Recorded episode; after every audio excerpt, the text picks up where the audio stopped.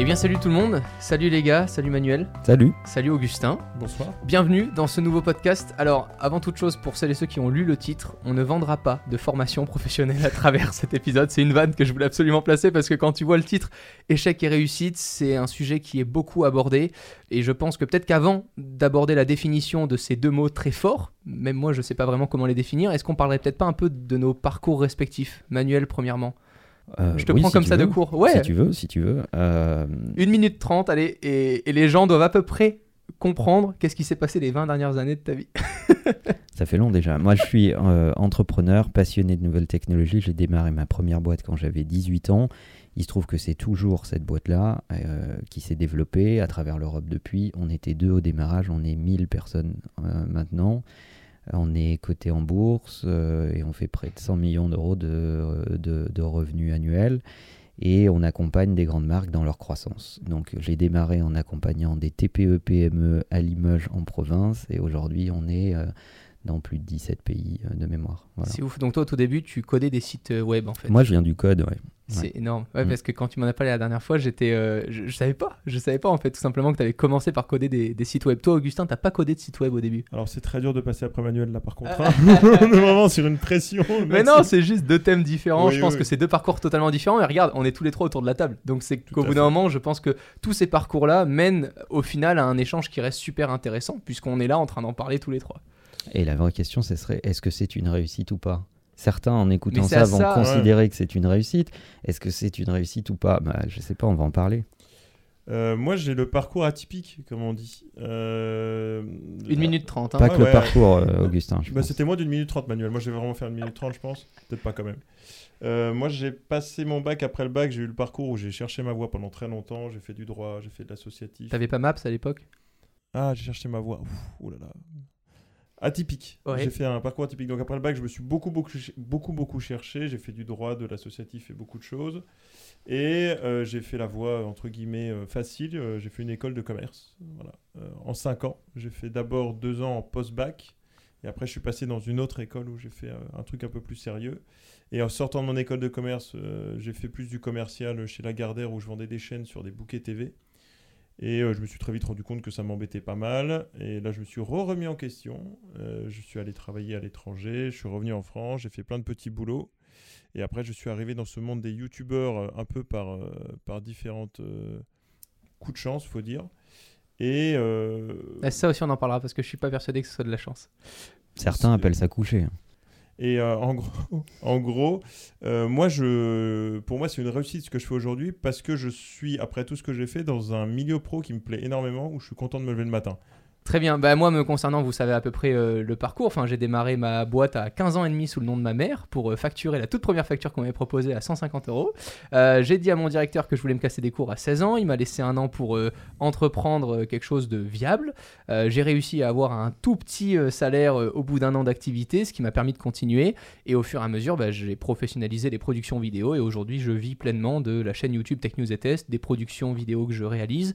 Et c'est comme ça qu'on a atterri tous ensemble, puisqu'on travaille avec Manuel ensemble, avec Augustin ensemble sur certaines productions vidéo. Euh, voilà, c'est là où on en est. Et je voulais rebondir, Augustin, sur ce que tu as dit là, justement. Euh, Il a indirectement euh, assimilé la réussite au fait que ce qu'il fait aujourd'hui, ça lui plaît. On en vient peut-être là aux définitions, Manuel. Euh, Est-ce qu'on définit d'abord la réussite ou on définit d'abord l'échec? Comme tu veux, en fait. La réalité, c'est que euh, moi, je pense que ce sont des concepts relatifs. C'est-à-dire que la réussite, elle est toujours relative, euh, l'échec l'est plus ou moins, mais euh, je pense que la réussite, elle est très relative. Pourquoi? Parce que derrière réussite, les gens vont entendre euh, différentes choses. La première, ça serait... Comme, voilà. Déjà, c'est clair.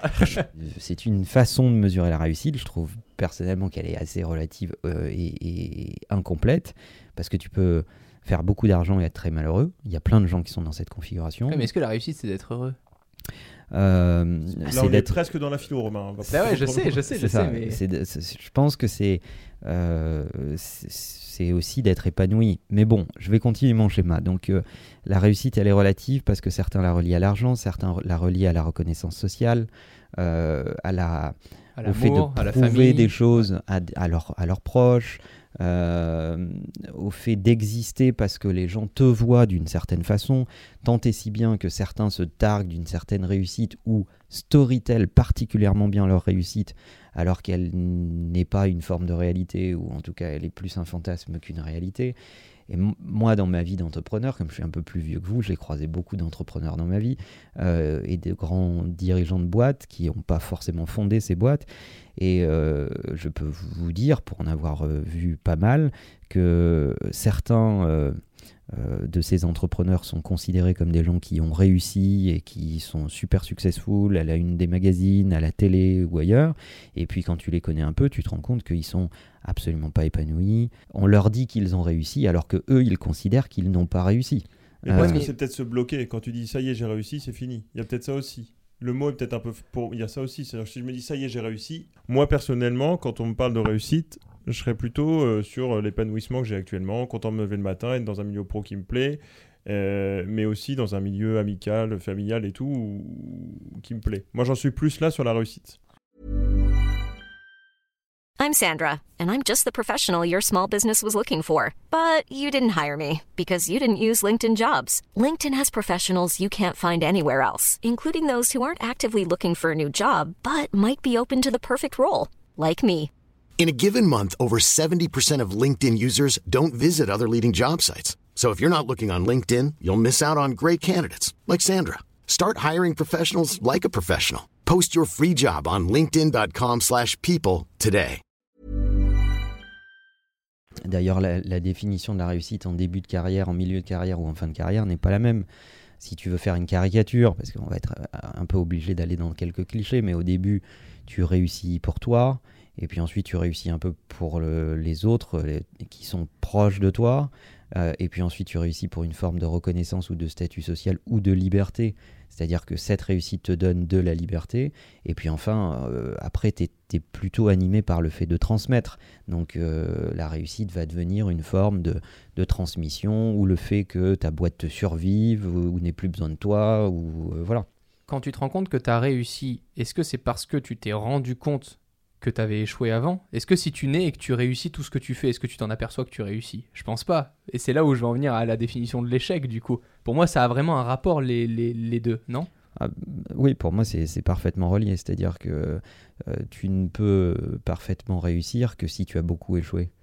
Eh, mais les gens parfois s'en rendent pas compte. Ils ont vraiment l'impression que dans tous les projets, par exemple, quand on a cité nos parcours, ils ont l'impression de se dire bah Manuel c'est simple, il a codé au final son site internet, il l'a mhm. vendu, il l'a vendu de plus en plus cher, du coup il a commencé à employer des gens, et puis ça a créé une boîte, et puis aujourd'hui euh, c'est génial, il a réussi, c'est tout. facile en fait. mais c'est vrai, mais aujourd'hui c'est ça. En fait, je pense que le podcast va être intéressant à partir du moment où on va commencer réellement à poser ce que nous on a pu maîtriser et ce qui nous a totalement aussi échappé. Alors moi je voudrais citer une phrase que j'aime bien. Euh, qui, dit, qui, dit, euh, non non c'est pas du tout un télo hein, euh, ah, la réussite c'est comme les femmes enceintes Oula, j'ai peur. Ça va pas du tout être philosophique, je tout, sens. tout le monde te félicite, sauf que personne ne sait combien de fois tu t'es fait enculer. J'aurais jamais gardé ça. J'étais sûr. Oh là là. Ah, elle est mignonne, j'aime bien. Oh, c'est J'aime beaucoup. Et, en fait, c'est exactement ça, puisque tu parles de réussite et d'échec. Euh, en fait, c'est euh, ignoble. Je peux pas la garder. J'en reviens pas. ah si si, tu la gardes. Bah si. Tu biperas peut-être le, le dernier syllabe, les gens comprendront. Je mettrai que c'est le mot enculé d'ailleurs. Je le redis pour que tu le rebipes. Mais c'est exactement ça, c'est-à-dire qu'il y a toujours plein de monde sur la photo pour te dire que tu as réussi ou que tu, tu, en es là, etc. Sauf que quand tu t'es planté, il n'y avait pas beaucoup de monde en fait. Et personne n'en parlait. Et, euh, et, voilà. Et je pense que tu as besoin de ces échecs pour essayer justement de, de comprendre ce qui t'arrive et de faire la différence entre euh, euh, ce qui est une, euh, réussite ou, un échec. Mais moi j'ai vachement de mal avec ça parce que je... je, je... T'es très humble déjà. Déjà il faut savoir qu'on a du mal à parler de toi. Euh, t'aimes bien parler de ton équipe, de ton. Non, mais c'est vrai. Ouais, c'est vrai. T'as envie de parler de ta société, des... parce que t'es totalement et pleinement conscient que peut-être que si t'enlevais beaucoup de gens de l'équation, t'aurais pas réussi de la même manière aussi parce que je pense qu'on est dans une époque où on starifie trop les entrepreneurs. Un entrepreneur, c'est, il, il, est ce qu'il est euh, parce qu'il a une équipe. Tu n'as pas de leader sans follower. Totalement. Mais c'est... Hmm. Non, mais c'est vrai. Sinon, tu leads personne, tu te leads toi-même, tu vois ce que je veux dire. Donc, euh, en fait, un entrepreneur sans ses équipes, il exécute finalement peu de choses. Il peut avoir des idées, mais il exécute peu de choses. Et comme c'est l'exécution qui compte, parce que c'est ce qui va matérialiser ton idée et le rendre concret, euh, bah, tu as besoin de tes, tes équipes. Et puis, en, perso, je, je, je considère que chaque succès, entre guillemets, euh, amène de nouveaux défis. Donc ma, ma, ma satisfaction personnelle, elle dure quelques secondes. Mais parce que t'en veux Oui. toujours plus. C'est aussi quel un est le gros prochain syndrome. défi, quoi, euh, à chaque fois. Dès qu'il y a quelque chose qui se fait, c'est quel est le prochain? Exactement. C'est un truc, c'est, ça s'arrête jamais. Parce que si tu as le, si t'as le syndrome du, du mec qui est arrivé, c'est-à-dire tu dis, bon, mais maintenant je suis là, je- ça me va, je considère moi que j'ai réussi, etc. Moi j'admire les gens comme ça. Bah, ils ont juste un esprit différent et je pense que c'est là la différence avec un esprit entrepreneur, c'est qu'on se satis- on est très peu satisfait en fait. Mais la réalité, c'est que moi j'aime moins le résultat que le chemin. Ce qui m'intéresse, ouais, c'est est le chemin. Ce qui m'intéresse, c'est, les trous dans la route, euh, les cailloux, euh, le fait que tu percé huit fois et qu'il faut quand même maintenir la vitesse en roulant sur trois roues, etc. etc. Ce qui m'intéresse, c'est ça. Et c'est- jamais ce dont on parle. Et c'est pour ça que je pense que les gens ont toujours une image très simplifiée en se disant bah, ils ont fait que réussir. Parce que évidemment, quand on échoue, il n'y a personne pour le crier haut et fort. Euh, je vais pas aller dire ah, merde, j'ai merdé une vidéo, le projet s'est pas fait, euh, j'ai pas pu travailler avec telle marque pour créer telle vidéo, ça me déçoit, je vais jamais tweeter ça, tu vois. Donc les gens du coup se rendent pas compte. Et si Mm. demain je devais tweeter chaque échec dans une journée et chaque réussite, euh, ça serait chiant en fait. je pense que les gens seraient déçus. Ils se en diraient en, en fait, je pense que ça, c'est une erreur de notre part à tous. euh, qui, qui- si si vous-même vous êtes entrepreneur, etc., euh, on ne parle pas assez de nos échecs. Et ce qui nous différencie beaucoup euh, des Américains qui sont beaucoup pris en exemple, surtout Mhm. dans l'industrie de la tech, euh, c'est qu'ils parlent vachement plus de leurs échecs et vachement plus librement. Euh, et chez nous, on a tendance à médiatiser les réussites, jamais les échecs. Ouais. C'est dommage. Alors que dans les échecs, euh, il y a beaucoup d'apprentissage. C'est Mandela qui disait euh, Je n'échoue jamais, dans un cas j'apprends et dans l'autre cas Mhm. je réussis. Un truc comme ça. Et, et c'est exactement ça. Il n'y a, y a- il y a pas, pas d'échec. Soit tu vas apprendre, soit tu vas atteindre ton objectif. Mais si tu considères l'échec comme quelque chose euh, de honteux, euh, dont tu peux pas parler, etc. euh, moi, pour développer la boîte, avec les équipes, avec les associés, avec les nouvelles formes d'activité qu'on a créées au fur et à mesure du temps, parce qu'évidemment, la boîte, elle, est fait plus du tout la même chose que quand je l'ai fondée il y a, plus de 20 ans. Tu t'as- ouais, tu t'es planté, mais mille fois. Et Il y a plein de gens qui vont être bloqués parce qu'ils considèrent que réussir, c'est forcément un truc énorme. euh, Même pas, ils ont l'impression que dès qu'ils vont devoir le faire, ils- si c'est pas pour réussir, ils voient pas pourquoi le faire. Et, et c'est le plus gros conseil à chaque fois que je donne quand les gens me disent quelle caméra je peux prendre pour filmer ma première vidéo? Je leur dis mais prends juste un truc qui filme. Aurel Parce San. que ouais, ça c'est une citation aussi d'Orelsan, mais c'est vrai parce que au final, ce qui est intéressant, c'est le contenu que tu vas créer, pas ce que tu en retiens à la fin, c'est le fait de t'entraîner à le faire. Et beaucoup de gens n'osent pas contacter. euh, je, peux prendre aussi un exemple qui est personnel. Au tout début de la chaîne, euh, c'est bien, c'est un peu les coulisses, on s'était dit ce podcast-là, mais au tout début de la chaîne, il y a une grosse différence que je peux raconter qui s'est passée avec Xbox. Xbox, je les connais depuis 6 ans, et la première fois que je suis allé vers la personne qui s'occupait euh, des médias, de la commercialisation des produits et tout ça, j'étais allé le voir avec une vidéo où j'avais acheté une Xbox, j'avais réalisé la vidéo sur une Xbox et j'étais allé le contacter en lui disant Tiens, regarde ce que je sais faire. Est-ce que tu pourrais ou est-ce que tu as envie de m'envoyer tes prochains produits pour que je fasse la même chose? Et il avait halluciné. J'avais pas compris pourquoi. J'étais plus jeune, j'avais 15-16 ans et il m'avait appelé. Il m'avait dit mais tu sais que c'est fabuleux parce que tu as fait tout l'inverse de ce qu'on me demande d'habitude. Je dis comment ça? Il me dit la plupart des jeunes qui me contactent, ils viennent me voir en me disant j'ai envie de faire une vidéo, Hmm. je pense que ça va être ça, est-ce que tu peux m'envoyer ton produit pour faire la vidéo? Mais je n'ai pas d'exemple, je sais pas à quoi ça ressemble, je sais pas ce que fait la personne. Et ils ont l'impression de toujours... euh, bah, c'est euh, la charrue avant les bœufs, quoi. C'est exactement ça. C'est T'as l'impression de, de, tout devoir avoir. T'as même des gens qui me disent alors attends, mais quelle structure de société je vais avoir? Comment je facture? C'est quoi un devis? Il faut le numéro de PO Et je lui dis mais c'est qui comme client là de ouf que t'as pour signer ça? Ah non, mais j'ai pas encore de client encore. euh, Du coup, je. Mais non, mais va déjà voir les clients. Et une fois que t'as 15 demandes, tu les fais, tu les fais marronner, tu crées ta société et tu signes tout, tu vois. C'est parce que c'est parce que euh, ça- on a beaucoup de gens qui sont en théorie sur les questions de business en fait, mais c'est la même chose dans l'investissement dans des startups, qui est un milieu que je, je fréquente un peu. Euh, et en fait, tu vois, tu as vu passer euh, à une époque plein de gens qui avaient des idées de boîte et qui arrivaient à lever de l'argent sur l'idée d'une boîte, sauf qu'ils n'avaient rien fait. Mhm. Euh, c'était pas du software, c'était du slideware en fait. Ah, je vois. Les mecs, ils avaient fait des beaux slides. Ils avaient fait des slides. et ils disaient fou, on pourrait faire ça.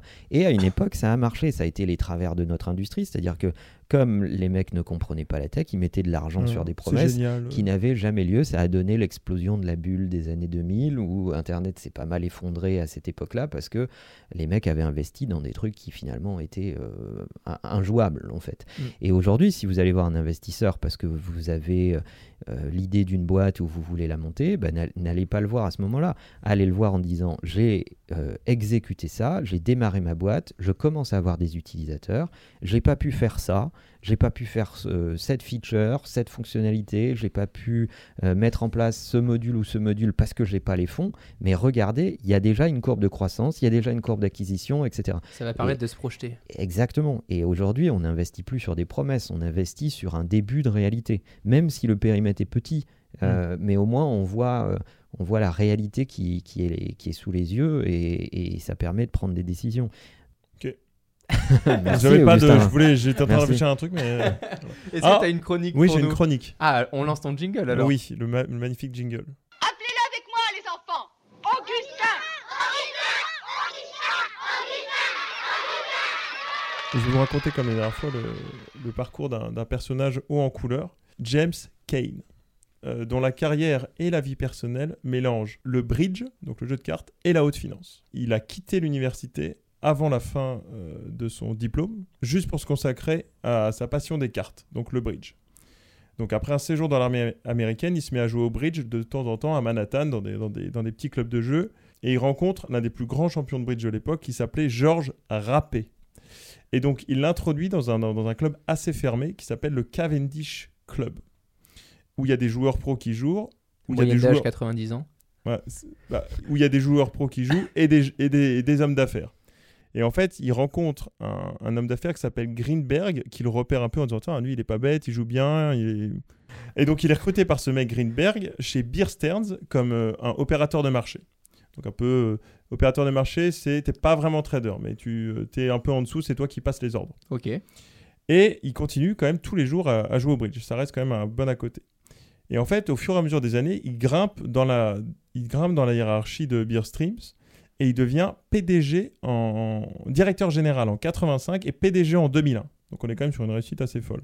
En 2005, il est classé comme euh, par Forbes comme euh, 384e fortune américaine avec autour de 900 millions de dollars. En gestion ou euh, en bénéf pour lui? Non, Oh. c'est sa fortune Ça personnelle. Sa fortune personnelle. Ok, c'est beau. En 2006, il est devenu Il est le, très malheureux. hein. il est devenu le. En 2006, oui, c'est possible. rassurent, Bah, tu tu- vois. En 2006, il devient le, pr- le Tous premier. les riches sont malheureux comme ça. C'est vachement rassurant. c'est très Très rassurant. rassurant. Tu vois pourquoi je deviens pas riche, maman? C'est pour pas être malheureux. D'ailleurs, qu'est-ce que c'est être riche? Mais enfin, on va pas ouvrir ce Oh sujet. Ouais, là. oula, oula, oula. Prochain, ce- prochain Donc- podcast. En 2006, il devient le premier dirigeant de Wall Street à posséder une entreprise valant plus de 1 milliard de dollars. Lui, son plus grand truc de l'époque, c'était de dire non, non, mais je suis un des meilleurs joueurs de bridge américains. Il préférait dire ça. Cependant, James Gray a perdu toute sa valeur boursière de sa boîte dans la crise de 2007 à 2008. Et il a cédé l'ensemble des parts de sa société pour 61 millions de dollars. Et CNBC classe d'ailleurs Kane, pour sa gestion, comme pire PDG américain Oh. de tous les temps. C'est même pas un titre YouTube. C'est Voilà. vraiment C'est genre. vraiment- euh, C'est C'est vraiment un vrai euh, classement, quoi. tac tac. Et, et du coup, euh, ce qui est assez drôle, c'est qu'à partir de 2008, il se retire totalement des affaires pour euh, poursuivre ses occupations dans le bridge. Et donc, il se met à sponsoriser des équipes avec des anciens champions de l'époque et il se met à, dans le business à plein temps là-dedans. Et là-dedans aussi, attention, ça marche très bien. Puis un jour, en 2015, il est reproché d'avoir mis des, des joueurs qui avaient triché dans ses équipes. Oh le bâtard. Et du coup, il Ça dit... te colle à la peau, ça. hein, le mec même. a le mauvais œil quand T'es même. mauvais, Voilà. t'es mauvais. hein. Et euh, dès qu'il y a eu les preuves, d'ailleurs, il a dû les éjecter de son équipe et son équipe a, a finalement euh, perdu euh, tout, euh, tous ses financements. Voilà. Après, il reste quand même, euh, quand même un des mecs à 85 ans qui joue encore apparemment sur le BBO, qui est le principal signe en ligne de bridge. Voilà. Aujourd'hui, il a 85 ans. Donc, euh, il a l'âge des joueurs de bridge, mais il a commencé quand même beaucoup plus tôt. Merci Augustin pour la De chronique. rien. Ouais, ben on en vient à, à là en fait, c'est que t'as beau monter des énormes euh, structures, t'as beau faire plein de choses, ta boîte peut réussir, toi tu peux échouer personnellement parce que c'était peut-être pas en fait ton but euh, de base. Et elle est là la, la course folle, je trouve aujourd'hui, surtout encore plus avec les réseaux sociaux, c'est que tu vois beaucoup de gens qui te font croire qu'ils ont réussi parce que c'est un média comme euh, de l'entertainment en fait, ils, c'est- ils, met- ils mettent ça en scène. Tu veux parler de Dan Bilzerian? Non, pas forcément, parce que c'est même pas forcément une réussite ou pas. Lui, euh, en fait, j'arrive pas à. Vu que je suis pas envieux comme personne, j'arrive pas à voir quelqu'un. euh, je te donne un exemple, t'as plein de gens qui me disent euh, Oh là là, Bill Gates, tu te rends compte, euh, Bill Gates, oh, la plus grosse société du monde, oh là là, si moi aussi j'avais eu l'idée au début. Et en fait, aujourd'hui on connaît. L'idée des écrans bleus, l'idée des bugs, l'idée de quoi en fait exactement Bon, ok, Steve Jobs si tu veux. Mais ce que je veux dire par là, c'est que vu que on n'est pas à caractère envieux, on se rend compte de, de- des efforts qu'il faut faire pour en arriver là-bas. Et parfois, il y a des choses auxquelles euh, j'ai la possibilité d'accéder. Et je me dis, bah non, en fait. Ça, je sais que je pense pas être heureux là-dedans, même si ça peut rapporter plus de succès à ma boîte, si ça peut rapporter. euh, je, je sais pas comment l'expliquer. En fait, ce qui est- moi, si j'avais un seul conseil à donner, si je peux me permettre de donner un conseil, c'est de dire euh, ne vous laissez pas imposer des modèles de réussite. Voilà, Il y a trop de gens qui vous vendent des modèles de réussite. Alors, tu as des mecs qui vont te vendre des formations pour réussir. Alors, c'est comme si on te vendait une formation pour respirer, une formation pour être épanoui. Je suis un poil euh, moins d'accord là-dessus parce que suivant les parcours du gars, il peut te donner des, des conseils businessment parlant peut-être. Ouais, mais ça, c'est des conseils business, c'est autre chose. Ah ok, oui, Ok Mais une formation à la quoi. réussite, ok, oui. c'est Un peu du vent. C'est quand même un peu euh, relatif. Et pourtant, il y en a. Euh, Qu'on te donne des outils, des méthodos pour des sujets euh, très précis, très pratiques, euh, qu'on soit dans le partage d'expérience en disant pour moi ça marche, je sais pas si ça marchera pour vous, mais en tout cas pour moi mon raisonnement ça a été ça et voilà euh, ce que j'utilise pour résoudre ce problème. Ça c'est plutôt du partage d'expérience, c'est des choses différentes. Mais euh, je crois que ce qui est important, c'est de ne pas se laisser imposer un modèle de réussite. De ne pas s'imaginer que pour réussir, il faut forcément avoir une société. Il faut forcément être un entrepreneur. Aujourd'hui, être entrepreneur, c'est cool. Moi, quand je l'ai démarré, être entrepreneur, ça voulait dire être inemployable. C'est vrai. Socialement, ça voulait dire que personne ne voulait te donner de job. Puis être, Donc c'était euh, c'était pas cool du être tout. entrepreneur aujourd'hui, c'est de pas avoir de prêt de banque, c'est de pas avoir euh, Donc, euh, accès à un loyer facilement. Euh, non mais c'est vrai en plus, tu peux en parler, mais ça, Ouais, ça ouvre plein- plein d'autres merdes à gérer. hein. Exactement. Et, et donc, je pense qu'il n'y a pas de modèle. Le modèle, c'est poursuivez votre passion, essayez de faire des choses qui sont à l'intersection de ce que vous aimez, de ce qui euh, relève d'une économie. C'est-à-dire que si vous aimez le macramé, c'est super. Je suis pas sûr que vous puissiez en vivre. Mhm. Euh, mais il faut qu'il y ait une économie, il faut qu'il y ait une forme de passion, et il faut que vous ayez de la compétence. Et c'est l'intersection de ces trois cercles qui va potentiellement fabriquer quelque chose. Si euh, ça vous plaît pas, que vous n'êtes pas compétent et qu'il n'y a personne pour payer ou, euh, ce, que, ce que vous proposez, ça va pas marcher. Mais s'il en manque ne serait-ce que un des trois, ça va être compliqué en fait. Je suis pas d'accord avec toi parce que à l'époque, quand on a démarré justement sur T'as ces vraiment dit à l'époque là? Ben ouais, mais mec, c'est vrai, ça fait déjà 7-8 ans que j'ai Ouais. tourné mes premières vidéos. Et à ce moment-là, YouTube, il n'y avait pas de monétisation. On voyait pas du tout ça comme un, un métier ou encore loin de là. C'était même pas un mot à l'époque employé avec, euh, avec ça. Et pourtant, euh, ça s'est déployé après. Ce que je veux juste dire par là, Manuel, c'est que j'avais donné un conseil à un, à un événement. Un, un jeune trop mignon, il avait 11 ans, il était dans le public et il me dit Ouais, mais qu'est-ce que tu conseilles pour réussir sur YouTube? Alors, j'ai entendu par là, je me suis dit Bon, ben, la réussite sur YouTube, disons-le clairement, c'est d'avoir un million d'abonnés, d'avoir 3 millions de vues par mois. Les gens voient la réussite là-dessus. Ce qui est dommage parce qu'il y a plein d'autres vidéastes qui, pour moi, ont réussi et qui font du super contenu sans avoir ces audiences-là. C'est gentil. Je lui ai, je lui ai répondu Merci Romain. je, je lui ai donné un conseil, je lui ai dit, plutôt que de parler d'un contenu qui est déjà surmédiatisé, où tu es sûr que ça fonctionne déjà actuellement et qui te plaît un petit peu, tu vas vouloir l'exploiter pour réussir toi aussi dedans, vaut mieux avoir quelque chose qui te plaît plus, même si le sujet est beaucoup plus niche. Euh, parce qu'à l'époque, encore une fois, dans le domaine de la high-tech, on était quatre. Il y avait... euh, Ouais, mais on dit la même chose, Romain. Le gamin, il était passionné. Ouais, mais tu vois... Ou en tout cas, tu présupposes qu'il l'était. En tout cas, il avait l'air passionné. Il parle de YouTube, c'est un écosystème. Il n'était pas monétisé comme il l'est aujourd'hui, mais il y avait un potentiel de business. Les gens ne savaient pas exactement comment. Il n'était pas aussi clair, il n'était pas aussi net, mais il y avait des prémices de trucs qui se passaient. Mhm. Euh, il, il est, ça le temps le dira, mais il y avait une compétence et l'envie d'être compétent sur ce sujet-là. Donc il faut bien l'intersection de ces trois-là. Si le mec est pas compétent, qu'il y a du fric sur YouTube et que ça le fait chier de le faire, ça va pas marcher. C'est pas parce qu'il y a du fric dans euh, l'écosystème YouTube euh, que, que ça va fonctionner.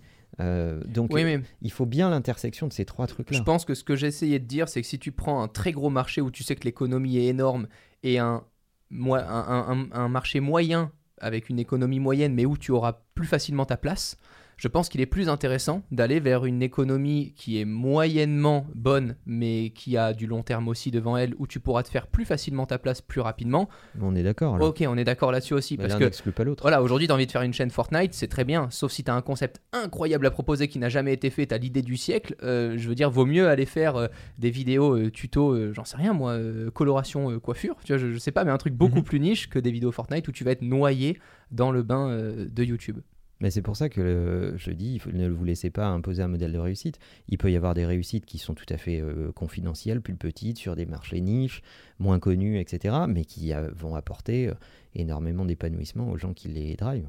Je finis sur un sujet important. Au tout début du podcast, Augustin a dit Je pense avoir réussi parce qu'aujourd'hui j'ai quelque chose qui me plaît. Si ça te plaît, c'est qu'indirectement tu es un peu heureux, que tu développes quelque chose qui, qui te rend heureux. Est-ce que quand tu réussis, tu es forcément justement heureux à la fin Est-ce que par exemple pour ta boîte, tu te dis qu'au bout de 30 ans, si elle continue de perdurer, et, et on en a parlé la dernière fois, tu m'as dit un mot qui m'a choqué, et j'ai envie que tu le redises quand tu m'as dit euh, comment tu jugeais les gens qui disaient Oui, moi je suis heureux. Ah, je déteste ça. Je trouve que c'est une. c'est- il faut être, euh, il faut être euh, vraiment euh, bou- bouffi d'orgueil pour dire je suis heureux. C'est un, projet inatteignable euh, en fait. Si on peut déjà être épanoui, c'est déjà beaucoup. Si on peut l'être euh, pas individuellement mais en équipe, c'est encore mieux. Quant à être heureux, sincèrement, Ouais, euh, dur. hein. ça se décide. de- Pourquoi c'est dur, Augustin ça se Bah, décide à la fin. hein. Est-ce que tu peux définir ce que c'est être heureux déjà? Je pense qu'il y a très peu de gens qui peuvent le dire. Ou c'est c'est pareil, très c'est un peu personnel. subjectif. Ah, je suis pas tellement d'accord. Pour moi, c'est quand même une plé- plénitude. Je sais pas si le mot est très clair, mais Bah, c'est quand il un- existe. Hein? Il existe en Il tout cas. existe, mais euh, c'est un truc trop complet, trop pour moi. euh, Même si c'est la vision de chacun, être heureux, c'est au-dessus. euh, au-dessus de- Je vais pas dire c'est au-dessus de tout, mais c'est un truc. euh, ouais, j'ai du mal aussi avec les gens qui me diraient je suis heureux. Je pourquoi tu es heureux. Je pense que la personne a du mal à répondre. Bah, Tu peux être heureux un instant, mais être heureux dans l'absolu tout le temps. Ah non, C'est exactement ça. Tu vois, et, et pourquoi on relierait forcément le fait de, connaître du succès, d'atteindre des objectifs, de, de dépasser certains challenges, Mm. etc., au fait d'être heureux? Euh, Moi, je connais des gens qui ont du succès, euh, qui euh, écrasent tout sur leur passage, qui, chaque fois qu'ils se fixent des ambitions nouvelles, finissent par y arriver, etc., et qui, pour autant, sont pas heureux. Bah, c'est là où, encore une fois, et dans un cas perso, je pense que, tu vois, par rapport, je définis la réussite par rapport à ma société et je définis le fait d'être heureux par rapport à moi, ma personne. Et c'est pas pour autant que quand ma société fait des super mois, où on produit des super vidéos, où on travaille avec plein de marques, etc., c'est pas dans ces mois-là où je suis le plus heureux parce que je suis tellement occupé à travailler et à vouloir que ma société soit une réussite que souvent du côté perso, bah, j'ai moins de temps à accorder aux gens que j'apprécie, euh, je suis plus recroquevillé, tu vois, je suis très concentré, très focus, alors que les mois où ma société est très calme, où je suis en train de faire des sujets juste qui me passent par la tête, euh, je réponds moins facilement, etc. Bah là, j'ai l'impression d'avoir euh, vraiment, tu vois, un monde euh, merveilleux au-dessus de la tête. Parce que pour toi, l'indépendance, c'est un, sujet, euh, c'est un sujet important. Mais t'étais heureux dans la Formule 1, par exemple, tu vois. Ça, c'est un moment euh, où t'étais vraiment heureux ou pas? Tu vois, j'aimerais bien savoir du coup. Dans, quand j'étais dans la Formule 1 en train alors ce par rapport à la cas. toute dernière vidéo, j'ai sorti une grosse vidéo où j'ai eu la chance de piloter une Formule 1 avec euh, le groupe Renault qui m'a invité. On avait beaucoup travaillé ensemble. Donc pour euh, clôturer cette année euh, magiquement, euh, j'ai pu conduire une Formule 1. Alors dites-vous juste que si vous avez l'impression que Romain vous parle beaucoup de Formule 1 parce que vous le suivez sur plusieurs réseaux sociaux, imaginez combien de fois nous on l'a entendu Ah ouais. cette histoire gars. de Formule 1 en fait. hein. Donc, il a euh, regardé la vidéo. C'est une des seules vidéos que t'as beaucoup rematé en plus.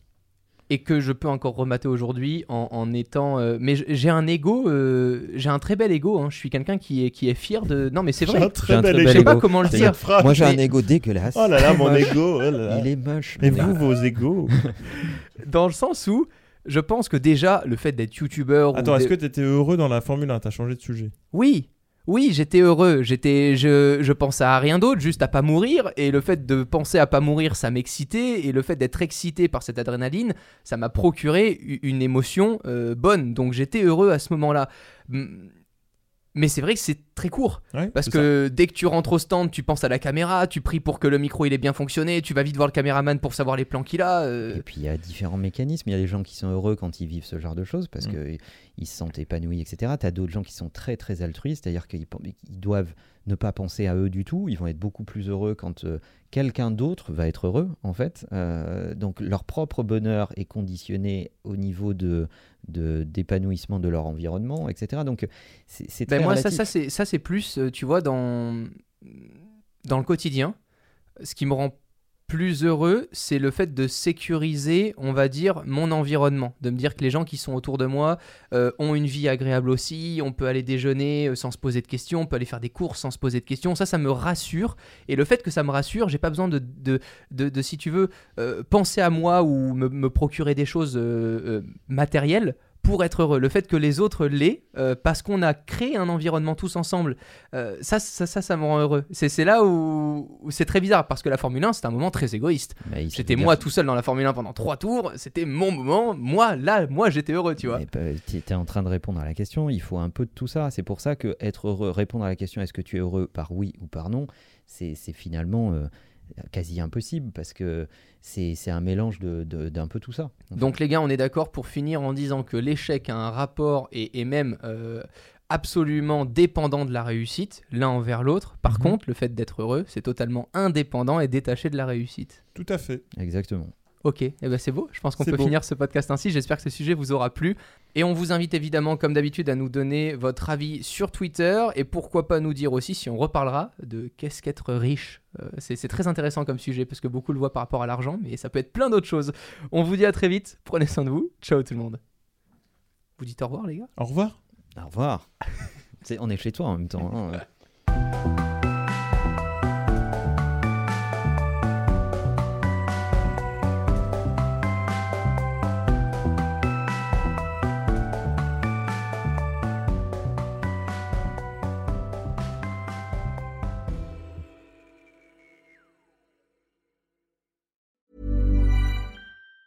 Even on a budget, quality is non-negotiable. That's why Quince is the place to score high-end essentials at 50 to 80% less than similar brands. Get your hands on buttery soft cashmere sweaters from just 60 bucks, Italian leather jackets, and so much more. And the best part about Quince, they exclusively partner with factories committed to safe, ethical, and responsible manufacturing. Elevate your style without the elevated price tag with Quince. Go to quince.com slash upgrade for free shipping and 365-day returns. Hi, I'm Daniel, founder of Pretty Litter. Cats and cat owners deserve better than any old fashioned litter. That's why I teamed up with scientists and veterinarians to create Pretty Litter. Its innovative crystal formula has superior odor control and weighs up to 80% less than clay litter. Pretty Litter even monitors health by changing colors to help detect early signs of potential illness. It's the world's smartest kitty litter. Go to prettylitter.com and use code ACAST for 20% off your first order and a free cat toy. Terms and conditions apply. See site for details.